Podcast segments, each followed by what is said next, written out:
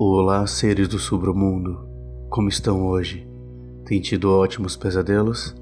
Galera, eu queria continuar agradecendo ao feedback que vocês me mandam pelo Instagram, pelo Facebook. É muito importante pro cast crescer. Então, por favor, continuem mandando as opiniões de vocês, continuem mandando as mensagens, que realmente me ajuda muito a entender o que vocês querem. Lembrando também que se vocês quiserem se tornar um dos apoiadores do canal, é só acessar o Patreon ou o PicPay Lembrando que o PicPay tem cashback para vocês. E também, se possível, sigam o canal lá no YouTube. Porque se você estiver seguindo o canal no YouTube, ele consegue redistribuir melhor para várias pessoas e assim fazendo o canal crescer cada vez mais e atingir mais gente. Então, por favor, se puderem, sigam o canal lá no YouTube também. Vamos para nossa história. Eu sou o Bruno Lima e esse é o Sobre o Mundo Terror.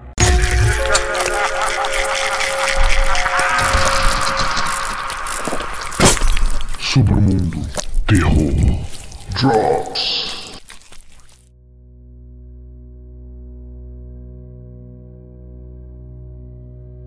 Estou deitado há um bom tempo agora.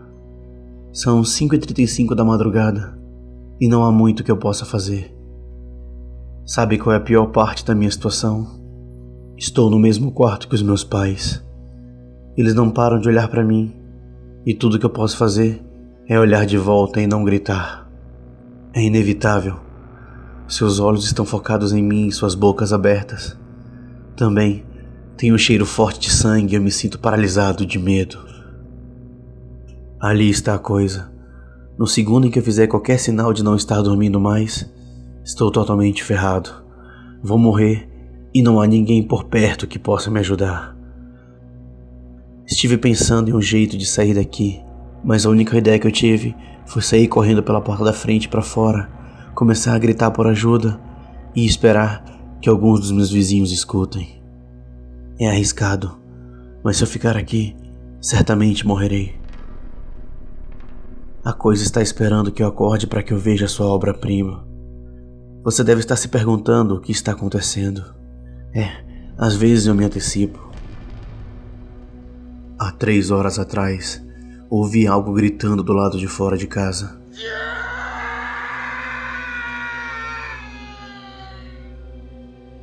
Me levantei para investigar o barulho.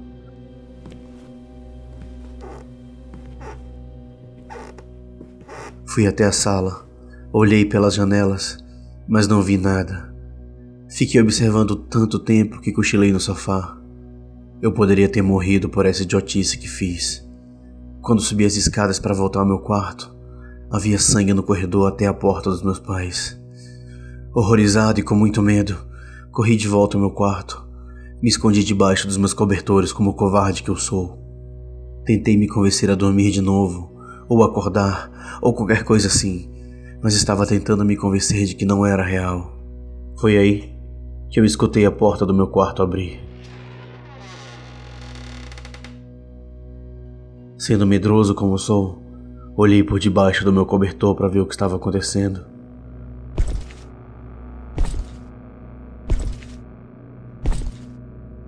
Pude ver algo arrastando meus pais mortos para dentro do quarto. Não era humano, isso eu posso dizer. Não tinha cabelo, nem roupa ou qualquer outra coisa. Suas costas eram corcundas, conforme ele arrastava meus pais. Andava como um homem das cavernas mas era muito mais esperto do que qualquer um. Ele sabia o que estava fazendo. Sentou meu pai na beirada da cama e virou o rosto dele para mim. Sentou minha mãe na cadeira perto do computador e fez ela olhar para mim também.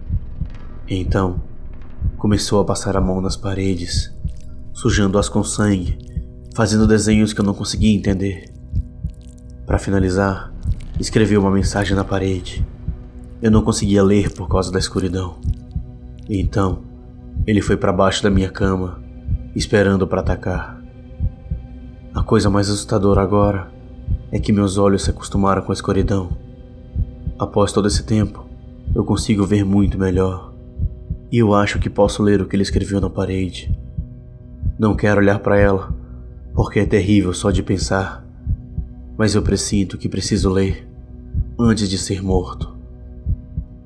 Espiei para a obra-prima da criatura e logo após li a mensagem.